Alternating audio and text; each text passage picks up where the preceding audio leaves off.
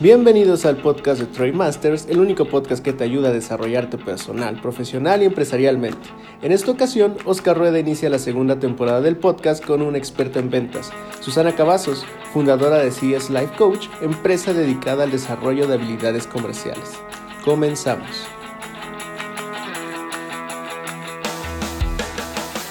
Mira, te tenía una pregunta como para, para romper el hielo de la charla. Y esto es algo que detecto sobre todo en vendedores nuevos. De pronto traigo gente pues para que me eche las manos con las ventas de los cursos o las ventas de los servicios del despacho, lo que fuera. Y obviamente es gente que más que tener perfil de ventas, que no sé si estoy haciéndolo bien o no, ¿no? Pero más que tener perfil de ventas, pues tiene perfil de comercio exterior y aduanas, para que puedan hablar el idioma, eh, saber qué es un embargo precautorio en aduanas y los tiempos y lo, pues todo el argot y demás, ¿no? Lo que veo en esta, en esta gente normalmente que entra es que le tienen miedo o le tienen pena a levantar el teléfono y hablar con un cliente. Detecto inclusive que, como por ejemplo en mi caso, yo tengo a la gente, eh, varias parte del equipo, buena parte del equipo está en una, digamos que en un mismo cubículo y de pronto los, los veo a los comerciales con un poquito de pena hasta de qué dirán los compañeros que están escuchando la llamada, ¿no? Entonces, me gustaría arrancar por ahí y, preguntarte tu opinión, cómo le pueden hacer para, romper esos miedos o, o qué, qué sugieres ahí, Susana. Fíjate, Oscar, que en toda mi carrera de, logística y de ventas de 25 años, porque he desarrollado muchísimos vendedores, sobre todo nuevos, creo que tener la parte técnica muy bien afianzada es un 60% positivo. O sea, desde mi punto de vista es más complicado desarrollar la parte técnica que la de ventas, porque la parte técnica...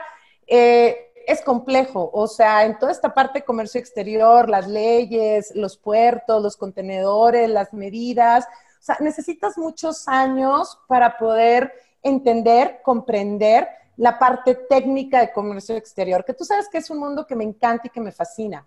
La parte de las ventas es más sencillo. ¿Por qué? Porque yo le diría a esta gente, a estos nuevos vendedores que están muy bien en la parte técnica, pero que tienen ese miedo o tienes ese pánico escénico, eh, que es muy normal porque eh, tienen miedo al rechazo, esa es una. Dos, tienen miedo a hacer el ridículo, ¿ok? Eh, tres, tienen miedo a que a la hora de expresarse no lo hagan de la manera correcta. Entonces, cuando te cuidas tanto, pues finalmente terminas regándola, pues, o sea, te llegan los nervios. Y yo lo pongo cuando estás en dates o en citas por primera vez, que quieres quedar súper bien con el prospecto, ¿no? Para que te diga que sí, iniciar una relación y todo. Y te quieres comportar lo mejor posible, te quieres poner el mejor vestido, el mejor zapato, esto. Y al final de cuentas, eso hace que te encojas o te constipes, no sé decir la palabra, o sea, te hace tieso, te hace duro, o sea, quiero responder la, la respuesta correcta y quiero decir lo correcto. Y eso es que no eres tú. O sea, tú tienes que ser natural, te tiene que salir de manera así, casual, ¿no? Como si estuvieras con tu tío, con tu primo, con un amigo. O sea, ¿cómo, asesoría, cómo asesorarías a tu tío que quiere embarcar, ¿no? ¿Cómo asesorías a un amigo que quiere traer productos del extranjero? Yo esta recomendación se las doy, siempre pon la cara de un familiar, de un amigo, de un cuate, para que te relajes y, y que entiendas que el experto eres tú, o sea, tú eres el experto, tú eres el que asesoras, tú eres el que sabes la parte técnica y el cómo lo vayas a explicar, que de repente pones la palabra que cómo lo vendo, es como lo vayas a explicar, o sea, la pasión que tú le pongas al tema que sea comercio exterior o cualquier otra cosa que quieras vender, eso es lo que realmente le va a interesar al prospecto. O sea, oye, este chavo me está diciendo cosas que me van a resolver, he buscado tanto tiempo un proveedor confiable, oye, qué bien lo hace. Y muchas veces, Oscar, también se intimidan porque les hacen preguntas que a lo mejor ellos desconocen, ¿ok? Que esa es otra parte del vendedor que yo he notado. Oye, y si, no sé, X tema, ¿no? Este, las demoras, por decirte un ejemplo, que tú sabes que yo amo la parte marítima. Oye, las demoras, ¿en cuánto tiempo se tienen que pagar? ¿Va a haber recargos, sí o no? Y a lo mejor técnicamente el vendedor no lo sabe al 100%, tiene una idea, pero no lo sabe al 100%. Siempre es bueno hablar con honestidad. Mira, no tengo la respuesta certera ni correcta, nada más dame un día, te lo investigo y yo mañana te regreso la llamada y te digo qué procede con las demoras en el puerto, ¿no? Porque cada puerto es distinto, pero siempre es importante, o sea, mm, ser honestos y si hay algún tema en particular que tú no manejes, y a mí me pasaba en las ventas todo el tiempo, cuando un cliente me preguntó que cuál era la salinidad del mar. O sea, ¿qué grado de salinidad tiene el mar? Dije, no, esto es una broma, ¿verdad? Eh, y pasaron muchísimos años donde yo me quedé traumada con esa pregunta. Dije, ¿cómo un cliente que va a traer un contenedor de Asia, porque eran piezas para automóvil, ¿no? Entonces la corrosión, la salinidad, y no sé qué tanta jalada más me estaba diciendo. Y esa pregunta a mí me, me, hizo un shock como vendedora porque decía yo, ¿cómo es posible que yo no sepa cuál es la salinidad del mar? Oye, pues no lo sé por dónde, o sea, sí sé la ruta del barco, pero pues es distinto cada océano. Y bueno, es una anécdota que yo cuento mucho. Después de tantos años, Oscar, tengo un cliente austriaco, austriaco que trae piezas de corte de, de Austria hacia Querétaro. Y cuando yo le platico esta anécdota, él sí sabía cuál era el grado de salinidad del mar, de no sé qué madres, y me da la respuesta y digo, wow, o sea, uno nunca termina de aprender, pero para que pierdas el pánico, para que pierdas ese miedo, es que te dejes llevar, seas natural y cosas que no sepa las puedes preguntar. Otro tip que te puedo dar ahí eh, con este tema de, que tus compañeros te están escuchando y tus compañeros te están criticando, te hacen bullying o como lo quieras llamar, a mí me sucedió mucho en la parte online. Eh, cuando me puse a pensar en todos mis exnovios, dije, la madre, me van a ver todos los exnovios que tuve haciendo videos y esto y lo otro. Y eso limita tu crecimiento. Sea, si tú como vendedor estás preocupado por lo que piensen tus compañeros de trabajo, si estás preocupado cómo te van a escuchar, si te van a dar bullying y, y ese tipo de cosas, desde ahorita te digo que te estás limitando a crecer. O sea, tú lánzate, practica, y lo mejor que puedes hacer es practicar y practicar y practicar. Y si no hablas con un cliente al día, habla con 30 o con 40, porque eso, eso te va a dar soltura. Yo me acuerdo que mi primer video, mi primer Facebook Live estaba panicada, no sabía dónde picarle ni qué hacer. Y ahorita ya lo hago como mantequilla, o sea, pero es vencer esos miedos. Totalmente de acuerdo. Entonces, ser natural, como si estuvieras platicándolo con un buen cuate, es una, es una, buena, una buena alternativa. Oye, y de lo que comentas de no tener todas las respuestas, eh, ¿qué, tan, ¿qué tan recomendable sería? Porque ya no sé si aquí le estamos pegando al, trabajo que tiene que hacer la gente no comercial, pero convocar al, área de operaciones, al área que entrega el servicio, eh, a la misma llamada con el prospecto, para que digamos que ahí entre los dos, el área comercial pues haga su labor de ventas y el área que entrega el servicio pudiera eh, pues, dar ese, ese detallito que quizá el comercial no tiene. ¿Qué, ¿Qué, tan recomendable lo ves? Mira, yo lo veo recomendable siempre y cuando estén súper bien coordinados, ¿ok? Porque de repente yo iba a las citas con clientes importantes y ya una vez que era mi cliente me llevaba a la persona de operaciones para cuestiones muy, muy técnicas, ¿no? Pero de entrada, en vender el servicio, en que el cliente te agarre confianza, eh, yo no lo recomendaría mucho porque entonces el cliente se va a distraer y no va a saber a quién preguntarle, si al vendedor o al de operaciones. Entonces, ¿qué pasa? Que después del el de operaciones está súper ocupado con el cliente contestando una y otra y otra pregunta que deja de operar, ¿no? Entonces, eh, sí es recomendable, pero con una buena coordinación, eh, con un buen proceso, pero yo lo haría ya después de la venta, porque cuando estás en la venta, al final de cuentas estás vendiendo un servicio y es bien raro que te pregunten cosas súper, súper, súper técnicas que no te sepas. O sea, no sé, te puedo decir que de 30 o 40 clientes habrá dos que te hagan preguntas raras y solamente lo hacen para medir tu seguridad en el servicio que estás haciendo. No lo hacen porque realmente quieren la respuesta. La respuesta ya la saben. O sea, el cliente ya sabe la respuesta, lo único que quiere ver es qué tanto titubeas, qué tanto te pones nervioso, porque dices, oye, le voy a entregar a esta persona todo mi despacho aduanal o, o mi despacho, este, no sé, mis auditorías fiscales de aduanas y esto. O sea, eso es lo que hacen, o sea, te miren qué tan seguro estás de lo que estás haciendo. Entonces, yo no recomendaría como traer a todo el arsenal y todos en bola, te vamos a, a explicar, cliente, mira, porque pues, o sea, espérate, ¿para qué somos tantos? ¿No? Es como si yo trajera a la mamá del prospecto y le dijera, oiga, señora, ayer limpio y sabe cocinar y trata bien a las personas, o sea, la mamá, ¿qué? Estoy haciendo el trato con, con el chavo directamente, ¿no? Yo no lo recomendaría tanto. Ok, bien, entonces tú lo dejarías para una segunda etapa ya con el cliente más conquistado y si hubiera algún tema de dudas, más bien dejarlo en pausa, decirle a, la persona, oye, déjame revisarlo con el área de operaciones o el área que entrega el servicio, lo que fuera, y, después regreso con la respuesta. Sí, la, palabra correcta o la palabra que te puede hacer ver muy ejecutivo es, no estoy seguro eh, que sea así, déjame investigo para darte lo, certero, ¿no? O sea, como diciendo, bueno, el dólar está en 19.85, 19.87, o sea, dime ya, ¿en cuánto está?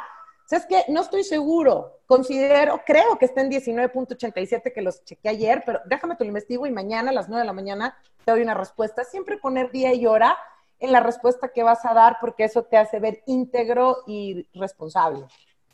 Perfecto, muy buen consejo, Susana. Oye, otro tema que a mí en lo personal me hace un montón de ruido es el tema de la imagen personal para la venta. Fíjate cómo a mí me hace mucho ruido porque yo siendo abogado, eh, rara vez, bueno, de hecho, jamás me vas a ver a mí usando una corbata, por ejemplo, que pues para un abogado eso es casi que pecado, ¿no? Porque es un símbolo de autoridad bien importante.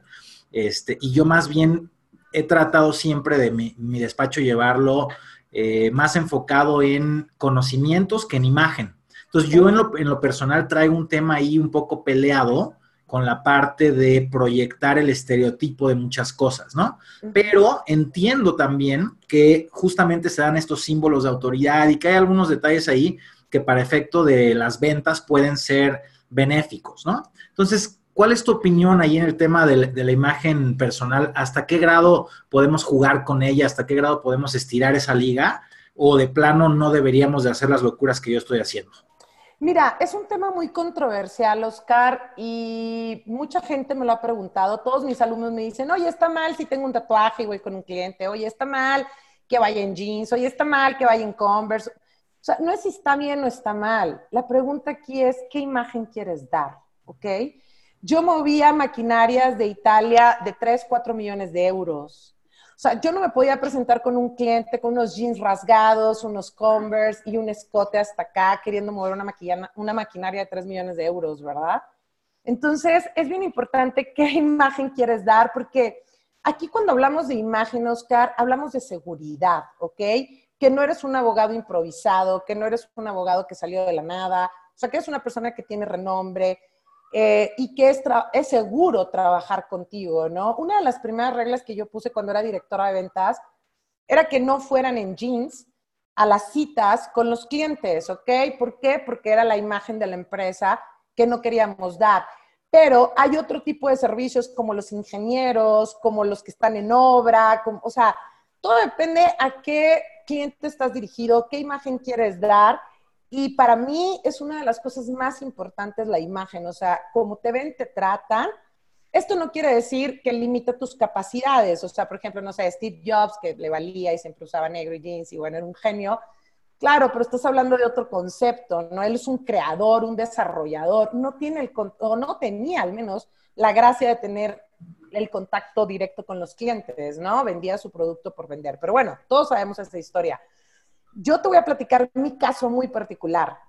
Una, por ser mujer y haber trabajado en transporte, se pierde mucho esa parte del respeto, ¿no? Ah, es mujer, trabaja en transportes, anda con puros hombres, déjame ver qué tan fácil es. Entonces, como mujer tienes que dar una imagen de seriedad y de respeto. O sea, soy una asesora de logística, eh, no soy una decán de logística, ¿no? Y lo digo así tal cual, porque claro, propuestas indecorosas tuve muchísimas, pero esas propuestas indecorosas eh, me ayudaron a ser más fuerte y que los clientes descubrieran el potencial que yo tenía para asesorarlos, lejos de hacerlos pasar un buen rato, ¿no? Eso es en cuanto a las mujeres. Entonces yo siempre iba con colores oscuros, pantalón, blusa cerrada, no escote, colores sobrios, sea, no me voy a poner un rojo fosforescente, un rosa fuchsia, porque van a decir, bueno, esta salió el carnaval o qué, ¿no? O sea, colores sobrios. En cuanto a los caballeros, zapato limpio, indispensable, buen reloj, que es el que te da como la imagen limpio y el saco y la corbata realmente a mí, pues es un tema que no me da mucha angustia en las ventas. Depende, volvemos a lo mismo, ¿a dónde vas? Si vas a una oficina en Santa Fe, pues no te puedes presentar como un indigente, ¿verdad? O sea, todo va acorde de, eh, si vas al puerto de Altamira a tener una reunión con un cliente para enseñarle la operación, no vas a ir de traje y corbata, tienes que ir holgado y con calor, todo depende. Yo, una de las mejores inversiones, Alejandro, que hice este año, perdón, Oscar, fue contratar una asesora de imagen. Yo siendo norteña de Monterrey, teniendo la frontera a un lado y teniendo, según yo, la mejor ropa de Estados Unidos y los mejores accesorios, había algo que no me gustaba y tenía que potencializar esta parte de la imagen. Y tú no tienes una idea, Oscar, que cuando yo contraté a esta, persona que es especialista en imagen y que me hizo todo un proyecto, quedé impactada porque dije, ¿cómo es posible que me tardé tanto tiempo en contratar a alguien así? O sea, ¿por qué me tardé tanto? Siendo que yo, súper según esto, formal, fresita, Estados Unidos, mi ropa y todo, cuando la contraté a ella, dije, no, bueno, ¿qué estaba haciendo? Cuando llegué a Querétaro cambié por completo y ella me ayudó a potencializar el mensaje que quiero dar, a quién voy dirigida, la imagen. Y por ponerte un ejemplo tan tonto, que yo usaba una marca de bolsas así como muy señorial, por decirte, Kipling, ¿no? Decía Susana, estás con directores, estás con empresarios, no te puedes presentar con una bolsa que cuelga un chango, o sea, ¿qué te pasa? Detalles tan tontos, cambio esa imagen y todos mis clientes, ¿qué te hiciste? Te ves distinta, te ves diferente, qué guapa, qué bonita, qué no sé qué. Entonces, es bien importante como vendedores invertir en nuestra imagen. Un buen outfit, unos buenos accesorios, un buen peinado, unos buenos zapatos, un buen reloj, aunque lo uses todo el año, pero esa es como la seguridad que le estás dando al cliente de entregarte su servicio. Eso es lo que yo pienso. Entonces tú definitivamente sí recomendarías más el, sí darle la, la, debida atención al outfit que te vas a poner para una reunión. Y yo siendo abogado, por ejemplo, pues debería entonces de ponerme un buen traje y una buena corbata, ¿no? A lo mejor no tanto eh, traje y corbata, porque tú eres como más fresco y lo que tú quieres con tu mensaje transmitir es que eres un despacho de abogados distinto, ¿no? O sea, que tú tienes parte flexible para poder ayudar, para encontrar estrategias. Entonces tu mensaje, si te checas, es muy distinto a lo mejor a un mensaje de un despacho fiscal, cuadrado. Eh, pero podrías pulir un poco más tu imagen sin caer en la camiseta y en ese show y sin caer en la corbata, un punto medio donde puedas expresar tu mensaje de flexibilidad en el despacho, pero también de seriedad, de que te puedan entregar sus trámites, porque esto es a nivel psicológico, subconsciente, ¿no? Y, saben que eres una persona respetable. Eso es a lo que yo voy. Ok, perfecto. Entonces, más bien se trata justamente de tener esa congruencia, ¿no? Con lo que quieres proyectar, con el mensaje que quieres. Y si el tema es de total seriedad, pues bueno, entonces te tendrás que vestir de acuerdo. Y si es un tema más flexible, pues entonces también eso debería de reflejar la, apariencia. Pero me queda muy claro, pues, que definitivamente, hablando del mundo de ventas, sí se vuelve importante la apariencia porque detona, ¿no? Ciertos, ciertos temas ahí psicológicos que pueden facilitar o pueden complicar la venta, ¿no? Y hay cursos. Yo tomé uno de colorometría donde te dicen que nunca el café, o sea, nunca usar el café en una cita, nunca usar el rojo porque el rojo te invita al conflicto. El café te invita como a, a, ¿cómo decirte? A la aburrición, ¿no? O sea, qué aburrido. Ya con el color café ya valiste. El verde militar, también es un color así como que repele a los clientes, o sea, como que no llama la atención. Los mejores colores son blanco, azul marino, color khaki, eh, colores sobrios, negro también es recomendable. O sea, colores más duros, pues, más formales, más ejecutivos, más de trabajo. Ok, y obviamente siempre, pues, dependiendo del giro y de qué es lo que estás ofreciendo. Sí, claro. Órale, padrísimo. Entonces, bueno, me llevo ahí unas buenas pedradas. Este, ya he entendido el mensaje, está bien. No, no, te este, pero sí, me, queda bien claro y, coincido contigo en la, importancia de la congruencia que debe de tener la apariencia con todo lo demás, ¿no? Me, me queda más que claro. Perfecto. Oye, Susana, ahora, pasando a el tema de las metas de ventas. ¿Cómo deberíamos de establecer nosotros metas de ventas razonables, que no nos desmotiven, que sean alcanzables? O sea, ¿cómo le hace un vendedor para correctamente establecer cuáles deben de ser sus métricas o sus, eh, metas a las que tiene que alcanzar, ¿no? Es un súper tema. En mi taller de vender es fácil, yo te enseño cómo dedico un módulo única y exclusivamente a ese tema o dedico tres subtemas de las metas. Pero bueno, te lo voy a platicar así rápido, cortito, específico, pero a más profundidad explicado está en, en mi taller. Pero hay dos tipos de metas. La meta que te pone la empresa, por lo general, que son súper bañadas. O sea, son así, y yo he escuchado a los directores, es que le puse una meta súper alta porque si le, le, pongo una meta corta, llega hasta ahí, ya no sabe cómo, iba a tirar flojera y que no sé qué. Entonces también los dueños de negocios o los directores de ventas no tienen como ese termómetro o esa media para decir, oye, ni tan tan ni muy muy, o sea, tampoco sea súper exagerado y tampoco lo des tan abajo, o sea, algo justo. Pero más que la meta de ventas de la empresa, porque esa pues no la puedes mover porque te la ponen, la, o sea, tienes que llegar a ella, es tu meta interna, o sea, tu meta interna de ventas, que es lo que yo platico mucho en mi curso, eh, que tienes que hacer todo un ejercicio, o sea, ¿para qué estás vendiendo? ¿Por qué estás vendiendo? ¿Y qué quieres conseguir con esas ventas o esas comisiones que vas a tener? Que tú lo tengas muy claro en tu cabeza. Cuando yo estaba en toda esta parte y que sigo vendiendo, una de mis metas era comprarme una casa propia, ¿no? Entonces yo tenía muy claro cuántos clientes necesitaba generar para conseguir el enganche en mi casa. Y lo lograba, ¿no? ¿Cuántos clientes y cuánto profit? Después de eso dije, ok, ¿cuánto dinero necesito para amueblarla? ¿Ok? No sé, eran 200 mil pesos, por ponerte un ejemplo. ¿Cuántos clientes necesito? ¿Con cuánto profit para amueblar mi casa?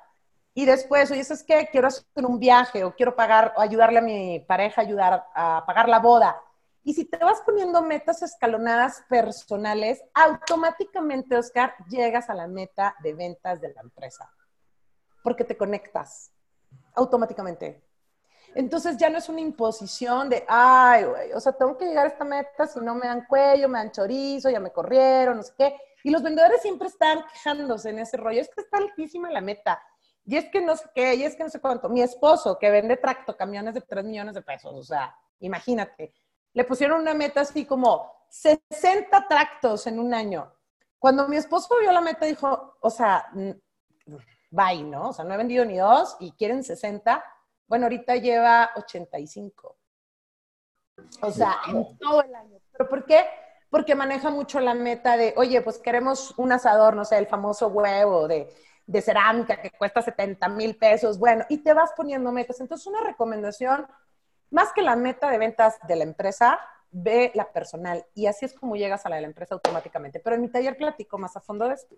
¡Wow! ¡Qué impresionante! Me, encantó este tip eh, y, rescato ahí dos temas bien padres. O sea, número uno, que el número no es meta suficiente, ¿no? O sea, creo que el, el número es, como bien lo señalas, la herramienta que te va a llevar a la meta que está del otro lado del número, que eso es importantísimo y quizá también debería ser una buena lección para las propias empresas, para decir, oye, no pongas metas numéricas, pon metas de otro, o sea, ¿qué hay después de ese número? ¿Por qué necesitamos llegar a estos números para lograr qué cosas adentro de la empresa? ¿Cuál va a ser el beneficio para el equipo? ¿Nos vamos a cambiar de oficinas en un año si llegamos a las metas? Eso pudiera, eh, eh, conectándolo con lo que tú mencionas, pudiera tener un mejor efecto en el, en el alcanzar esas, esas, metas si le quitamos el, el, dinero duro y puro, ¿no? Eso por una parte me, me, parece indispensable porque creo que de pronto confundimos, ¿no? El dinero como una meta y el dinero como una herramienta para cumplir las metas. Y creo que cuando lo ligas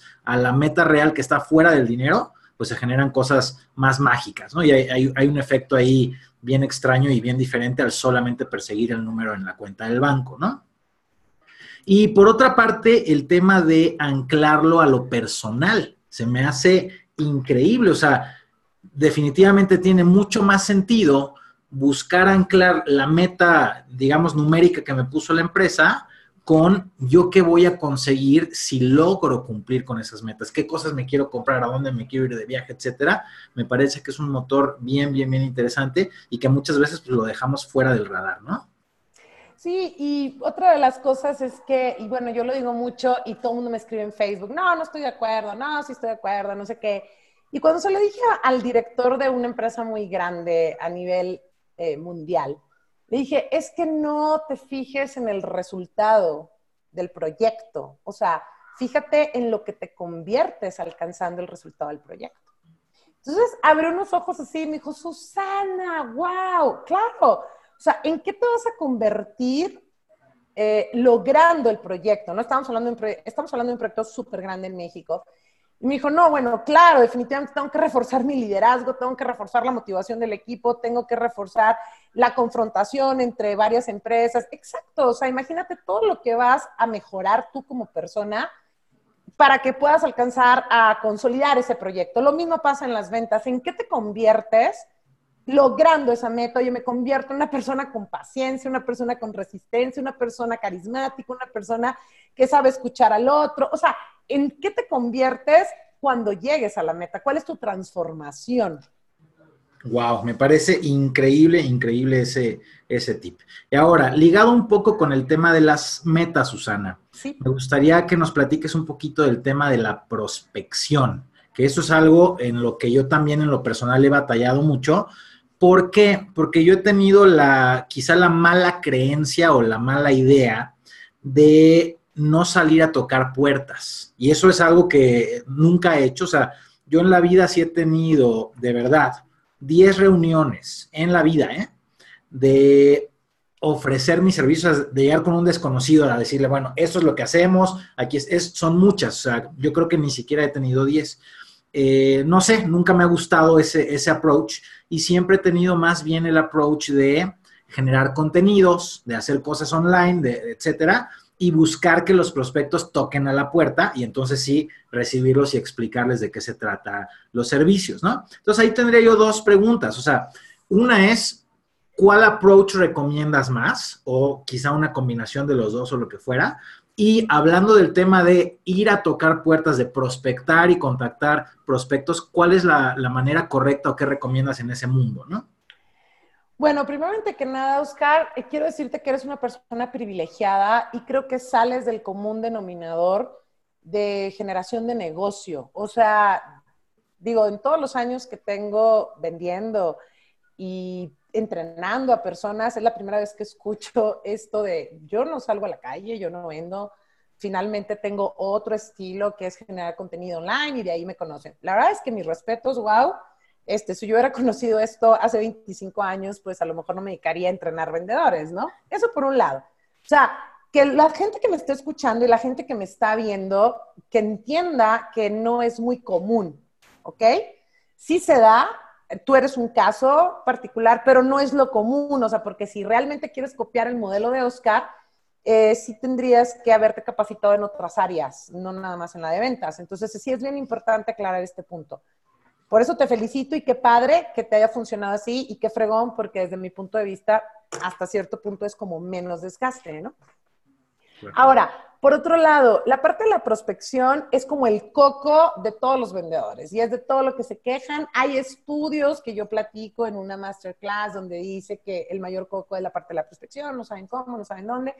La prospección es una práctica como hacer un pastel de chocolate, como hacer arroz y se te esponje como andar en bicicleta y desde mi punto de vista es la parte medular de toda la cadena de ventas. O sea, si tú estás pensando en tirar flojera, saltártela, brincártela, no entenderla y hacerla a un lado, desde ahorita te digo que nunca vas a llegar a tus metas. O sea, porque aún y que seas un ser muy carismático y aún que seas un ser que te recomienden mucho y aún y que seas tú muy fregón en lo que haces, necesitas prospectar porque va a haber un momento donde se va a acabar la canasta, tanto de clientes como de clientes frecuentes, como, o sea, más que se acaba la canasta, vas a tener que crecer, pues, ¿no? Entonces, por eso la práctica de la prospección es súper importante. Yo, en mi caso en particular, ahorita es algo en lo que yo dejé de hacer este año, me confié en prospectar empresas y dije que todo se iba a dar de manera natural con todo el proyecto que tengo en Internet y no fue así, ¿ok? porque dedicarte a la parte digital no es fácil, no es sencillo, es entrenarte, es buscar, probar esto y lo otro. Y uno cree que por salir en un Facebook Live y por tener una página web y todo, te van a, llover las empresas y te van a decir, Susana, quiero trabajar contigo. Ni madre. O sea, tienes que hacer un trabajo de, oye, déjame, voy a la empresa, eh, checo qué capacitación necesitas, te doy un, te doy opciones online, te doy opciones in company, que es donde más dinero gano, y tienes que hacerlo. Para el tema de la prospección, que también platico en mi curso, bueno, pues tienes que identificar quién es tu cliente ideal, tener tus citas adecuadas por semana, tener un plan, un proceso, un proyecto para que haya cotizaciones y haga cierres. Pero desde mi punto de vista es la parte medular en toda la cadena de ventas, que es una práctica que tienes que hacer constantemente. Y ahora sí digo la palabra tienes. Ya no digo es recomendable ni ya no digo sería bueno, no, o sea, es parte del proceso. Es como si yo estuviera casada y siempre lo pongo en la pareja porque entienden mejor el concepto así y pues me quisiera saltar la parte de la comida, ¿verdad? No, o sea, somos esposos, nos le damos súper bien y todo, pero pues bueno, eso de la comida a mí no me funciona. Va a haber un punto donde tu pareja se va a hartar o de comprar, o sea, comer comida comprada o que te la haga la suegra o que te la haga la mamá, o sea, es muy complicado. O sea, mejor aprende a cocinar eh, básico, no te digo que gourmet, pero puedes mantener como una relación sana. Y lo digo porque a los hombres les encanta la parte de la comida. Lo mismo pasa en las ventas.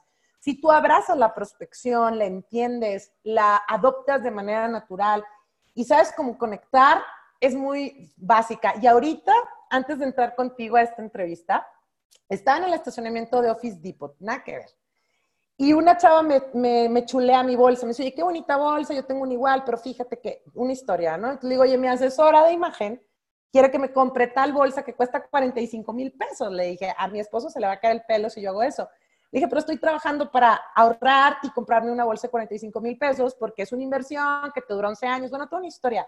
Y de ahí me dice, oye, ¿quién es tu asesora de imagen? ¿Y qué hiciste? Bla, bla, bla. Y ahí vendí un curso de imagen en el estacionamiento, pagando el boleto, en Office Depot, o sea, cuando tú sabes prospectar y realmente conectar con la necesidad de otra persona, es cuando no tienes que hacerlo como forzado o no te tiene que pesar, pero para eso lo tienes que practicar, es como el gimnasio de prospección. Órale, qué padre. ¿Y cómo le haces para encontrarlos? Que eso es el, el otro tema, ¿no? Es una cosa, ya los tienes ahí enfrente, cómo, cómo entablas la relación con ellos, qué les dices, etcétera. Y antes de eso, ¿cómo los encuentras a los prospectos? Pues ver dónde está tu cliente ideal. O sea, hay muchas cosas. Por ejemplo, yo te puedo decir, en mi caso muy particular, bueno, tengo varios productos o servicios que he vendido durante mi vida, ¿no? Pero cuando estaba en la parte de la logística, que era el transporte internacional, bueno, hay muchísimas cámaras, hay networkings, hay directorios, hay parques industriales, en el súper yo veía todo lo, de importación y le tomaba foto y lo daba por teléfono. O sea, es más, yo en mi carro seguía contenedores. ¿Hacia dónde va este contenedor? No me importa qué empresa es, está trayendo producto, de dónde. O sea, loca, loca trastornada. Por eso uno de mis temas se llama prospectar hasta debajo de las piedras. O sea, ver, esa es una. Dos, tus contactos, tus conocidos, tus allegados. Dicen que estamos a cinco personas de llegar a alguien. Entonces, cuando tú hablas de lo que haces, de lo que vendes, cómo puedes resolver un problema, te van conectando con la gente. Pero es bien importante que entiendas primero dónde están tus clientes ideales o los clientes que te van a comprar antes de que te desgastes hablando como un loco y diciendo, te quiero vender, te quiero vender. O sea, va, llégale, ¿no? Pero depende del giro, depende del servicio, depende del producto, depende de muchas cosas, dónde lo vas a encontrar. Yo prospecto en la alberca, en Cancún, en el aeropuerto, en el taxi, en el súper, en la escuela de mi hijo. Yo prospecto en una tienda de materiales que fui a comprar un bulto de arena, les vendí mi curso de ventas, o sea, al dueño, porque, ¿y qué haces? Y ahí lo vendí. Entonces, en muchos lados puedes prospectar, depende si ya tienes la práctica de la prospección y sabes quién es tu cliente ya. Ok, padrísimo. Y quizá esto lo pudiéramos anclar con el comentario pasado de cuando tú tienes las metas bien claras y bien definidas, ¿no? O sea, quiero el asador de cerámica de huevo porque voy a hacer una carne asada a fin de año, quizá eso también te ayuda a tener el radar bien activado, ¿no? O sea, creo que puede tener mucho que ver ahí, ¿no? Sí, porque yo cada vez que veía un prospecto veía el huevo, o sea, así se llama, es un asador que se llama Big Green Egg, que es muy mamerto, pues, y que en Monterrey todo el mundo lo tiene y que cuesta un billete, y que mi esposo lo quería, ¿no? Entonces yo le quise dar como regalo eso, porque está un dineral. Y cada vez que yo veía un prospecto, yo dije, ya tengo un cuarto de huevo de asador y ya tengo la mitad del asador y ya tengo, este, no sé, la quinta parte y el 80%, el 90%, y dije, ya tengo el huevo completo. pero cada prospecto yo veía como esa meta, ese termómetro que iba llegando a él. Wow, yo creo que esa es la, lección principal que ha salido de esta plática, al menos para mí, la importancia de de verdad tener ancladas las metas fuera del número, creo que ahí cambia todo, ¿no? Está padrísimo. Oye, Susana, eh, por último, te tengo un, un, tema más bien interesante y bien doloroso en el mundo de las ventas. Doloroso y a la vez creo que al vendedor experimentado ya le gusta el tema. El tema se llaman las objeciones, ¿no? Creo que para un vendedor nuevo, eh, lidiar con las objeciones se vuelve eso, se vuelve un issue que hay que brincar, es un problema y demás. Mientras que me parece que para un vendedor experimentado, las objeciones le van pintando un camino por el cual se puede mover. Entonces, ¿qué, ¿qué, opinas tú del mundo de las objeciones y qué recomendaciones tienes al respecto? Mira, uno de mis mejores amigos es director de compras y es un perro, y es un mendigo, y es uno de mis mejores amigos. Y cuando platicamos en las carnes asadas, él decía, Susana, yo me levanto todos los días para ver cuántos no voy a decir. O sea, así, su filosofía, ¿no? Le digo, mendigo, yo como vendedora me levanto para ver cuántos sí voy a obtener durante el día, ¿no? Entonces, es la parte de, de todos estos compradores que se entrenan, que te la hacen un poco difícil, que su chamba es sacar el mejor precio, sacar el mejor servicio, el mejor producto. O sea, eso es de entrada, ¿no? Entonces, a todos los vendedores que me están escuchando, nuevos y no nuevos, entiendan que así sucede esto, ¿no? El hombre te conquista, tú te dejas, más o menos así va, el comprador te dice que no, tú le insistes, como luego te dicen, pues si me hubieras insistido un poquito más, igual y se hubiera armado algo, ¿no? Lo mismo pasa en las ventas. Eh, las objeciones es como la naturaleza de ser, pero es más a nivel cerebral, o sea, están como programados para decir que no y tú estás programado para ver de qué manera vas a convencer y tumbarlas y decir que sí. Eso es como de entrada, punto número uno. Punto número dos, que también lo platico en mi curso, tienes que identificar si realmente son dudas o son excusas dentro de un prospecto. ¿Por qué? Porque tampoco vamos a estar vendiendo desde la carencia, o sea, de cómprame, por favor, soy pobre, o sea, es la carencia, no, quiero, quiero, dame, dame, dame.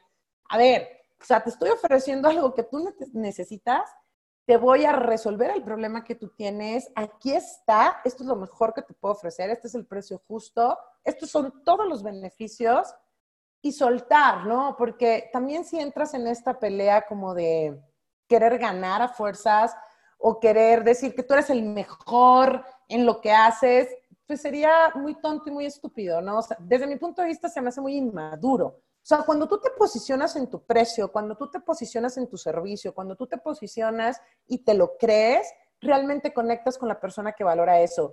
Pero si tú te sobajas a esa parte, decir, te lo doy más barato, pero dámelo a mí, este, ¿qué, más te puedo ofrecer para venderte? O sea, dime qué quieres, porque de repente yo le llamo prostitución en ventas, ¿no? Y, lo llamo en esa palabra de prostitución, porque de repente hay muchos vendedores donde te quieren dar muchísimas cosas que matas también a la competencia y dices, oye, ¿es en serio que nos estás matando a todos? O sea, ¿por qué no hacemos como un precio justo, ¿no? Que, que, tú lo puedes saber en el acero, ¿no? Que son como productos que están regulados a nivel México, que no puedes vender ni, ni a mayor precio ni en menor precio, el acero, cosas así. Lo mismo pasa con las objeciones, lo mismo pasa con los vendedores. O sea, cuando tú vendes desde la desesperación y quieres convencer a toda costa a la persona, no te va a salir bien. Que es lo mismo, o sea, cásate conmigo, cásate conmigo, cásate conmigo. La desesperación, el ramo lo traigo en la cajuela, el velo ya lo traigo colgado, o sea, el chavo dice, ay, no, qué escándalo, esta vieja, ¿cuándo me la voy a quitar de encima? Lo mismo pasa en las ventas, o sea, con esas, esa parte de objeciones. Eh, otra recomendación que yo hago es que escriban todas las objeciones que puedan, que les hacen sus prospectos o sus clientes para que las estudien y vean cuál es la mejor respuesta que van a dar. O sea, la típica, estás caro. ¿Es en serio cuánto? O sea, todo el mundo te dice, está súper caro. ¿Caro para qué? ¿Costoso? Es costoso, es caro, lo necesitas, no lo necesitas. O sea, yo te puedo decir que el huevo es muy caro, el Brick Green Air es muy caro, pero el beneficio es que tú puedes asar 5 kilos de carne en una hora y te queda exquisita, cuando en un asador normal te tardas de dos a tres horas y media. ¿Eso qué significa? Que ya no puedes conectar con tus invitados durante la carne asada, ¿no? Entonces, esa es la gran diferencia entre los 70 mil y los 5 mil pesos que puedas tener. Entonces, cuando tú resaltas los beneficios, ya sea de tu servicio o, de tu producto, de lo que estás haciendo, ahí es como vas a entender cómo contestar esas objeciones. Y por eso pongo el ejemplo del asador del huevo. Y es lo mismo, a todos los que me están escuchando, anoten esas objeciones y cómo te contestarías tú esas objeciones. O sea, cómo te convencerías tú respondiendo a esas objeciones. Wow, entonces actuar desde, digamos que la seguridad del producto que tienes, que para lo cual, pues es bien importante ofrecer un producto, un servicio de calidad para que tú puedas tener esa seguridad. Y básicamente, pues, eh, por lo que leo entre líneas un poco, es el, pues habrá clientes que hagan clic con esto que yo traigo y qué buena onda, y el que no, y el que esté nada más fijándose en el precio y poniendo peros, pues quizá no es el cliente ideal precisamente, ¿no? Así es. Oye, Susana, ¿y qué, cuál consideras tú que es la objeción número uno que ves en, tus años de experiencia en ventas? Bueno, la primera que veo es eh, el precio. O sea, todo el mundo te quiere bajar siempre el precio porque te digo, están entrenados para comprar, o sea, lo más bajo posible. Pero ya nos hemos dado cuenta en tantos años, tanto vendedores como compradores, porque he platicado con los compradores, que no siempre lo más barato es como la mejor opción de contratar. En el sector transporte, sí, a lo mejor te van a dar un, servicio de transporte más barato, pero no hay disponibilidad. Y dices tú, híjole, no, pues que yo quiero que el camión salga mañana. Sí, Nada más que como tengo los camiones ocupados y te lo di cinco mil pesos más barato, espérate tres días a que salga. Entonces, ¿qué haces? Que quedaste mal con tu cliente. Entonces, el precio es una de las primeras objeciones. ¿Y cómo, cómo manejas esa objeción? O sea, ¿qué, ¿qué es lo que recomiendas cuando te dicen, oye, es lo menos, este, está muy caro, etcétera? Más o menos por dónde deberían de irse nuestros amigos vendedores o comerciales? Hay que entender qué quiere el cliente. O sea, el cliente quiere rapidez, eficiencia, calidad de servicio, o sea, yo lo pongo en esta sintonía cuando vendes transporte marítimo mm, y lo platiqué en una masterclass contigo, de los que transportan mármol o, mármol o tile, ¿no? Que traen 30, 40, 50 contenedores y la verdad es que la ganancia que tienen es muy mínima, es mucho peso, las navieras casi ni los quieren porque maltratan mucho los contenedores. Y tú como vendedor, o sea, ¿realmente quieres, no sé, traerte 70 contenedores y ganar 20 dólares?